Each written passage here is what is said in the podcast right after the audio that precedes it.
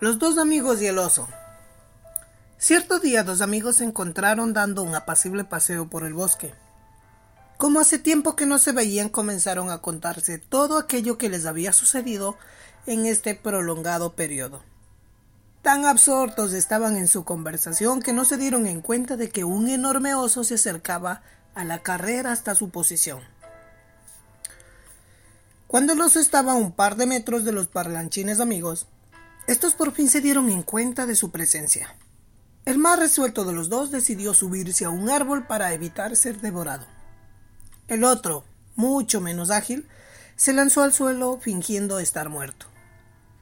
En un instante el oso llegó hasta el lugar en el que el segundo amigo que se encontraba y al ver a este que no se movía comenzó a hociquearlo y tocarlo con una de sus garras para comprobar si estaba realmente muerto.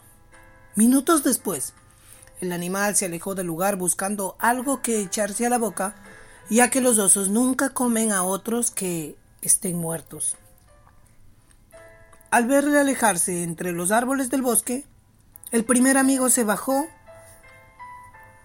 y para comprobar que si el amigo que se había quedado abajo le había sucedido algo y preguntarle qué es lo que el oso le había contado.